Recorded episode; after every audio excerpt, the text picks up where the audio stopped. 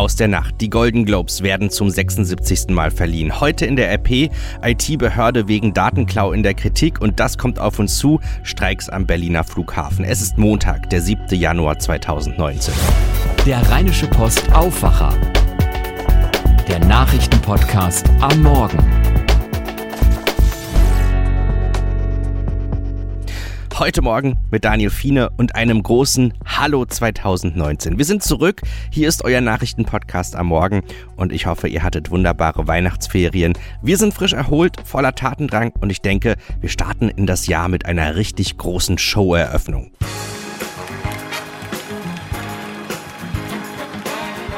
Live from the star-filled International Ballroom of the Beverly Hilton Hotel.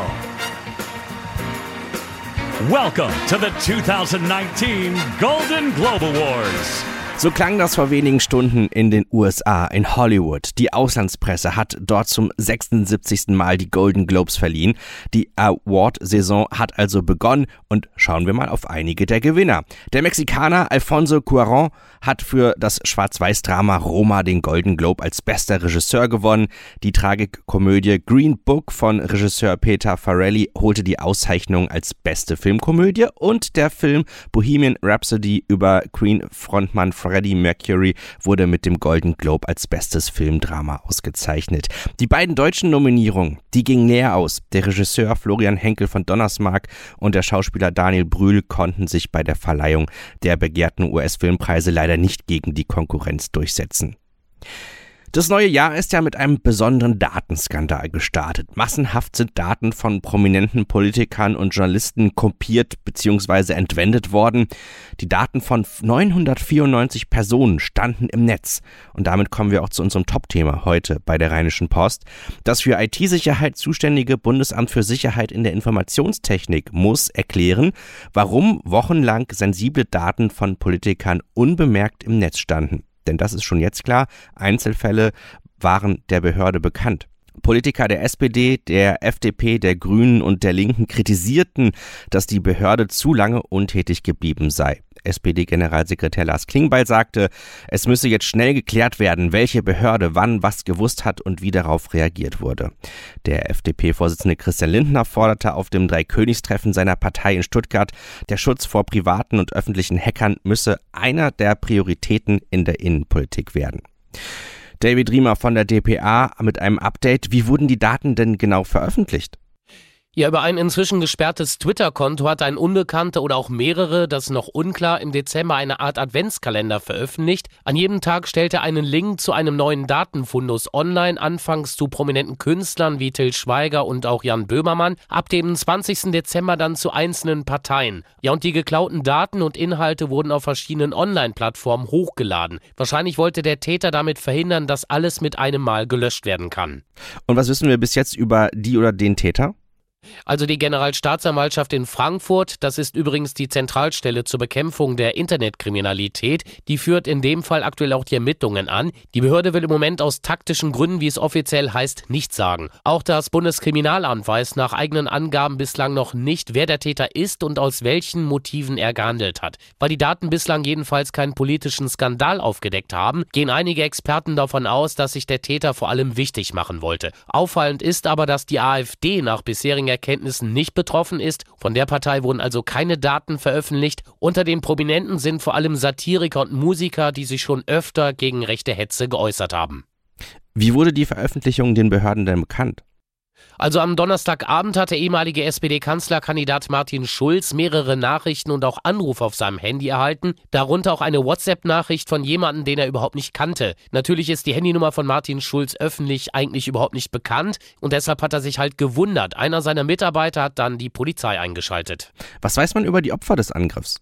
Also nach bisherigem Stand sind knapp 1000 Personen betroffen, das ist aus Sicherheitskreisen zu hören, vor allem aktive und auch ehemalige Politiker. Etwa 50 Fälle werden von den Behörden als schwerwiegend eingestuft, weil hier größere Datenpakete wie Privatdaten, Fotos und auch Chatprotokolle im Netz veröffentlicht wurden. Vom Bundespräsidenten über Landesminister bis hin zu Fernsehmoderatoren sind Politiker und Prominente halt betroffen. Darunter übrigens auch Kanzlerin Merkel. Auf der SPD-Liste stehen etwa 230 Namen, unter anderem von Parteichef Chefin Nahles. Wie kam der Täter denn an die Daten heran?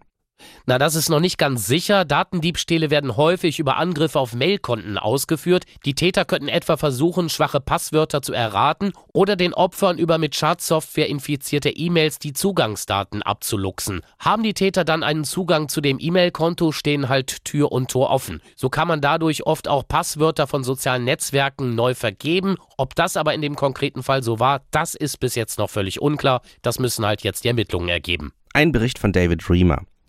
Wir haben über das Thema auch mit der Vorsitzenden des Bundestagsinnenausschusses, Andrea Lindholz, gesprochen. Denn am Donnerstag kommt der Bundestagsinnenausschuss zu einer Sondersitzung zusammen. Und vorher will der Bundesinnenminister Seehofer auch noch ausführlich informieren, was er über den Fall weiß. Wir wollten von der Ausschussvorsitzenden wissen, was denn aus ihrer Sicht die drängendsten Fragen im Zusammenhang mit dem Skandal um den Datendiebstahl sind. Also für uns ist jetzt erstmal wichtig zu wissen, ähm, wo ist das Datenleck sozusagen? Ähm, ist die Bundestagsverwaltung betroffen oder sind die ähm, Angriffe über unsere privaten, ähm, zum Beispiel Telefone oder Tablets erfolgt? Es sind ja auch Kollegen aus Bund und auch aus den Ländern ähm, betroffen. Dann über welchen Zeitraum hat sich das Ganze erstreckt und ähm, sind ist das, was da veröffentlicht worden ist, ist das alles echt oder ist das, das ist das teilweise auch gefälscht? Also das müssten wir jetzt alles wissen und vor allen Dingen auch, wer hat möglicherweise zu welchem Zeitpunkt schon Anhaltspunkte und Erkenntnisse gehabt und wann sind wir dann dementsprechend informiert worden. Die Sicherheitsbehörden und auch Innenminister Seehofer stehen in der Kritik. Wie sehen Sie das? Also ähm, zunächst mal ist unsere ist unser Bundestagsnetz nicht ähm, gekoppelt mit dem Netz der Bundesbehörden als solche. Das sind ja zwei unterschiedliche Netze. Und für unser Netz ist die Bundestagsverwaltung und die IOK-Kommission zuständig. Ähm, das Innenministerium wiederum ist zuständig fürs BSI und ähm, Insofern kann ich also auch zum jetzigen Zeitpunkt keine Kritik an Horst Seehofer nachvollziehen weil wir wissen ja noch nicht mal zum jetzigen Zeitpunkt, was ist ganz genau passiert, wer ist betroffen und wie hat man sich in die Systeme hineingehackt sozusagen. Und insofern kann ich auch zum jetzigen Zeitpunkt noch an niemandem Kritik üben. Wir brauchen jetzt erstmal eine umfangreiche Sachverhaltsaufklärung. Aber das ist mir eben auch nochmal wichtig zu sagen, dass hier eben unterschiedliche Netze auch sind. Es gibt bereits den Ruf nach einer Behördenreform und das sieht Andrea Lindholz so wir diskutieren ja schon länger auch im Hintergrund darüber, ähm, was unsere gesamte IT-Sicherheit angeht und ob wir uns da noch besser aufstellen müssen. Ich will überhaupt nicht ausschließen, dass wir ähm, in Zukunft vielleicht noch Zuständigkeit verändern müssen, dass wir vielleicht auch noch mehr investieren müssen in die Sicherheit und dass wir vielleicht auch bestimmte Abläufe, Meldeabläufe, Vorfälle, wenn sie passieren, ähm, in welcher Art und Weise wir die in Zukunft auch unter den Behörden ähm, kommunizieren, damit man, damit man eben rechtzeitig vielleicht auch eine bestimmte Strategie erkennen kann. Das will ich nicht ausschließen, aber das hat nicht allein jetzt etwas mit diesem Vorfall zu tun. Da wäre ich jetzt erstmal vorsichtig, sofort zu sagen, aufgrund dieses Vorfalles müssen wir jetzt sofort Änderungen vornehmen, weil wir erstmal wissen müssen, was ist die Ursache. Wenn das zum Beispiel unsere privaten, privat genutzten äh, Geräte betrifft, dann haben wir immer schon das Problem, dass wir als Abgeordnete gerne möglichst zügig und frei unsere Geräte benutzen können. Und wir dürfen uns alle möglichen Apps runterladen. Und wir sind natürlich auch ein Stück weit für die Sicherheit unserer eigenen ähm, Telefone und Tablets denn auch selbst verantwortlich. Und deswegen ist es erstmal so wichtig zu wissen, wo ist die Quelle des Übels sozusagen, bevor ich dann sagen kann, brauchen wir im Bund oder im Bundestag und der Bundestagsverwaltung Änderungen sagt die Vorsitzende des Bundestagsinnenausschusses Andrea Lindholz. Für viele gehört das zum Start in das neue Jahr einfach dazu, die Vier-Schanzentournee. Und ich weiß nicht, ob ihr zugeschaut habt, aber ihr konntet dort eine totale Machtdemonstration sehen. Skispringer Ryoyo Kabuyashi hat souverän die, die diesjährige Vier-Schanzentournee gewonnen und dabei als erst dritter Springer überhaupt alle vier Wettbewerbe für sich entschieden. Aber auch für die Deutschen lief die Tournee gar nicht schlecht. Patrick Richter von der BLR. Lass uns erstmal auf den Gewinner schauen, Ryoyo Kobayashi. Der war ja vor der Saison kaum bekannt und jetzt so ein Auftritt in diesem Jahr. Wie geht das denn? Tja, so richtig versteht es keiner, wo der erst 22-jährige Japaner diese Sprünge herzaubert. Auch zum Tourneeabschluss gab sich Kobayashi keine Blöße und sprang der Konkurrenz davon. Nur Kamil Stoch und Sven Hannawald, die haben vor ihm das Kunststück geschafft, den Grand Slam, also alle vier Springen der Tournee zu gewinnen. Da konnten selbst die Deutschen in diesem Jahr nichts ausrichten. Aber für die Deutschen lief es bei dieser Tournee ja trotzdem nicht schlecht, oder? Die DSV-Adler haben bei dieser Vierschanzentournee wirklich eine gute Leistung abgeliefert. Allen voran natürlich Markus Eisenbichler. Rang 2 in der Gesamtwertung ist es für ihn am Ende geworden und da war der Siegsdorfer natürlich richtig happy. Oh, geil, geil, geil, geil, geil, ohne Scheiß. Das ist einfach mega. Mega war auch die Leistung von Stefan Laie. Er landete auf Platz 3 im Gesamtklassement und hat schon eine Idee, was er mit diesem Erfolg vorhat. Definitiv kommt das auf die Autogrammkarte drauf. also die Stimmung im deutschen Team, die ist nach dieser Tournee richtig gut. Verständlich. Vor allem, weil die Mannschaft als Ganzes ja auch gut war. Sind die anderen Deutschen in Bischofshofen auch weit nach vorne geflogen? Auch die anderen Deutschen haben zum Abschluss gute Ergebnisse erzielt. Karl Geiger wurde Zehnter, bei Andreas Wellinger zeigt nach Rang 15 die Formkurve nach oben. Und Youngster Konstantin Schmidt schaffte es mit Rang 19 auch unter die besten 20. Ein Bericht von Patrick Richter. Wir wollen auch noch kurz über das goldene Steak von FC Bayern München Fußballspieler Frank Ribery sprechen. Frank Ribery muss für seine Social Media Beleidigung eine hohe Geldstrafe zahlen. Das kündigte Sportdirektor Hassan Salihamidic jetzt im Trainingslager des FC Bayern München in Doha an. Tja, sein Social Media aus Raster in Folge auf die Kritik auf sein Goldsteak ist so deftig ausgefallen, dass ich das jetzt zu dieser frühen Stunde nicht wiederhole. Was fast bemerkenswert ist, Ribery kündigte den Ausraster an, äh, dass er nämlich ein paar Mütter beleidigen müsste und das tat er dann auch. Schauen wir lieber auf die Themen, die auf uns zukommen.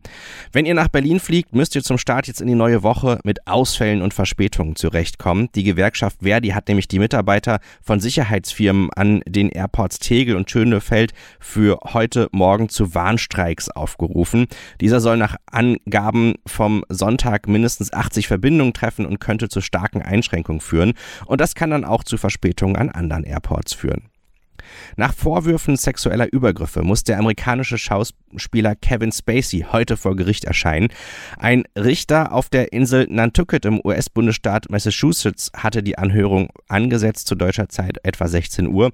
Die Vorwürfe von unsittlichem Angriff und Körperverletzung gegen einen damals 18 Jahre alten Mann stammen nach Angaben der Staatsanwaltschaft von einem Vorfall im Juli 2016 in einem Restaurant auf Nantucket.